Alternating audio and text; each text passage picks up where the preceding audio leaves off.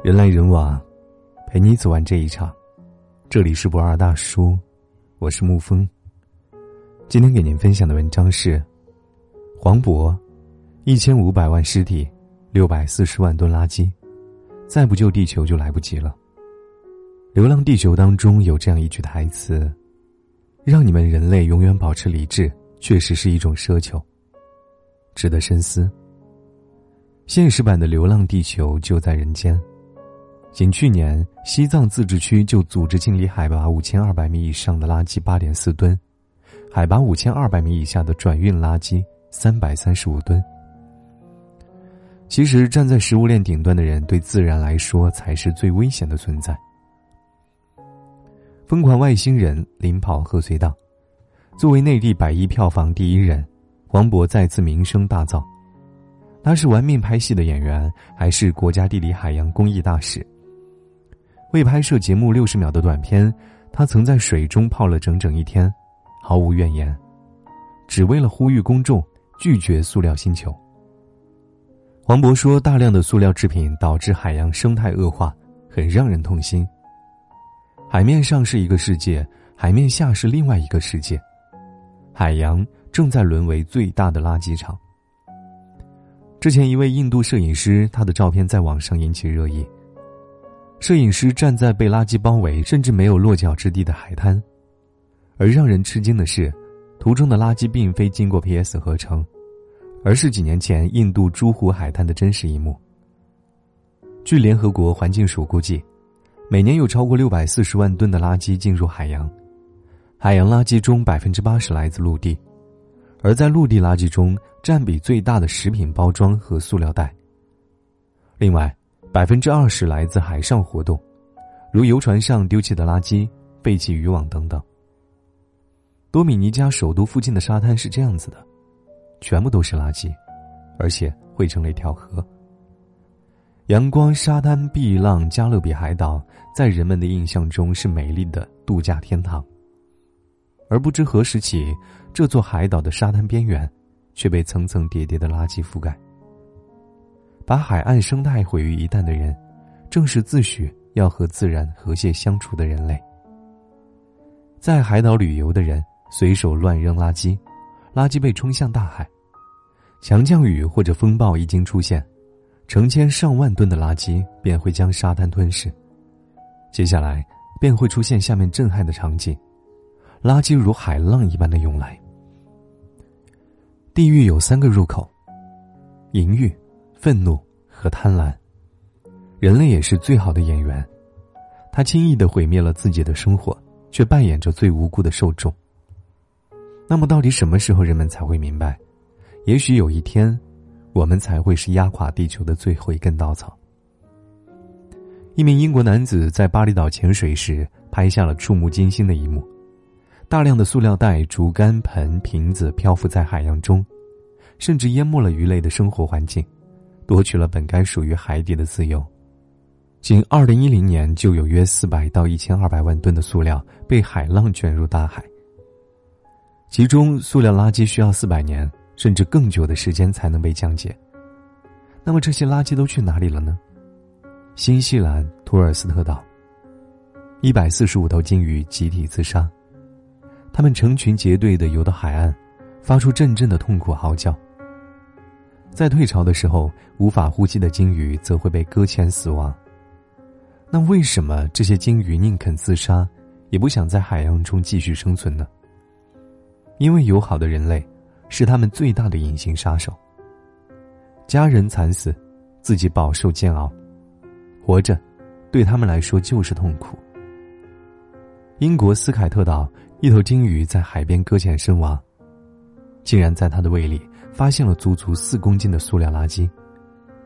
挪威动物学家在一头搁浅的鲸鱼胃里解剖发现，体内被三十多个塑料袋包围的鲸鱼几乎没有任何脂肪，胃和肠道全都被各种垃圾堵塞。不难想象，他死前该有多痛苦啊！胃被塑料填埋，根本无法再进食任何东西，却还要忍受体内塑料随着呼吸不断上涌，带给他们阵阵呕吐。呼吸都变得奢侈，活着哪里有希望？信天翁误将塑料认作食物，把它们喂食给幼崽。小信天翁误食之后不知道怎么呕吐，塑料在体内又无法消化，于是只能被活活饿死或者憋死。在他的肚子里，人们发现瓶盖、打火机和各种生活常见的塑料，还有被钢丝勒死、眼含泪水的海豹，死于石油污染的重度变形的海鸟，误食塑料惨死的海龟，被垃圾困住痛苦尖叫的海豹。动物其实没有做错什么，却要为人类的自私和无知买单。据法国发展研究院的院士表示。每年大约有一千五百万海洋生物因为塑料垃圾而死亡，并且数量在不断的增加。残忍的不是生活，是人类。他们的死亡并非为自己而鸣，而是替人类丧钟。没有人可以得到这一切。贪心不足蛇吞象啊！当人类肆无忌惮的向海洋排泄垃圾的时候，也注定了终有一天，人们会自食其果。二零二五年，海洋中塑料和鱼类数量比例将达到一比三；到二零五零年，海洋中塑料垃圾总重量可能超过鱼类。由塑料垃圾产生的毒素将会沿着食物链传递、累积，最终抵达食物链的顶端，也就是人类的体内。也就是说，我们平常吃的鱼极有可能藏满了恶心的垃圾，毒素被吃进体内，人类却不自知，还在继续破坏生态。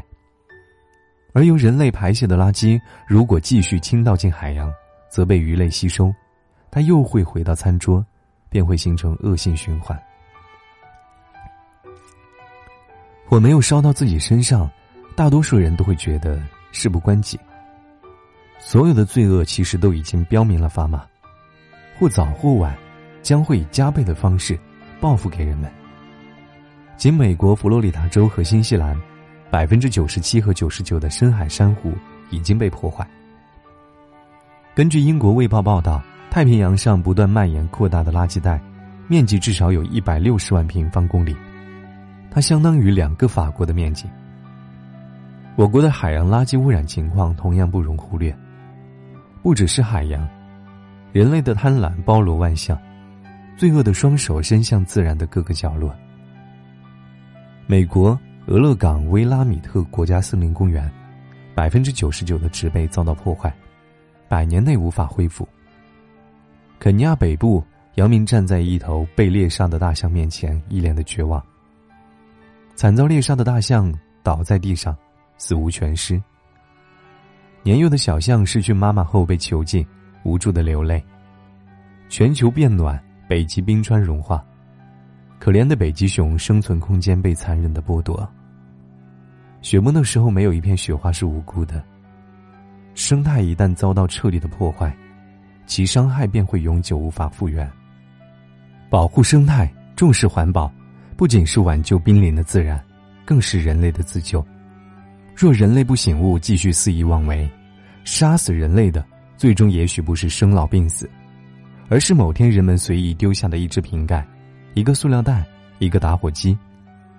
改变从自己开始，减少塑料袋的使用，循环使用布袋，垃圾不随便乱丢。一个小小的举动，也许就能挽回一条生命。一个人的力量也许有限，群体众志成城，便会形成巨大的能量。沉默才是最大的悲哀。人类该团结起来了。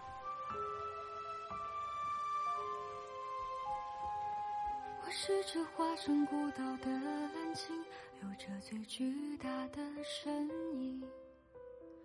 雨下在身侧穿行，也有飞鸟在背上停。我路过太多太美的奇景，如同一点般的仙境，而大海太平太静。多少故事无人倾听？我爱地中海的天晴，爱西伯利亚的雪景，爱万丈高空的鹰，爱肚皮下的草席。我在尽心尽力的多情，直到那一天。那一天，你的衣衫破旧，而歌声却温柔，陪我漫无目的的四处漂流。我的背脊如荒丘，而你却微笑摆首，把它当成整个宇宙。你与太阳挥手，也同海鸥问候，陪我爱天爱地的四处风流。只是遗憾，你终究无法躺在我胸口，欣赏夜空最辽阔的不朽，把心字放入眸。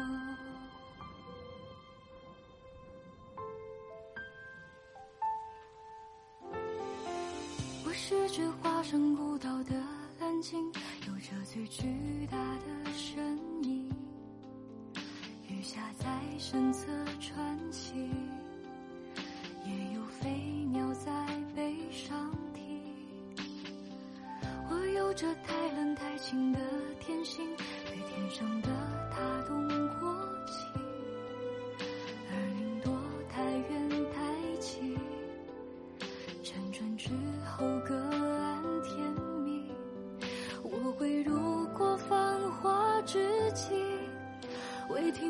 喧嚣的声音。未见过太多生灵，未有过滚烫心情，所以也未觉大洋正中有多么安静。遇见你，的衣衫破旧，而歌声却温柔，陪我漫无目的的四处漂流。我的背脊如荒丘，而你却微笑摆首，把它当成整个宇宙。你与太阳挥手，也同海鸥问候，陪我爱天爱地的四处风流。只是遗憾，你终究无法躺在我胸口，欣赏夜空最辽阔的不朽，把心字放入眸。你的指尖轻柔，抚摸过我所有风浪中冲撞出的丑陋疮口。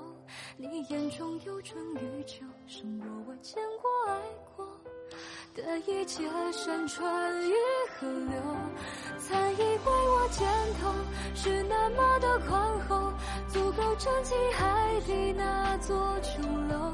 而在你到来之后，它显得如此清瘦。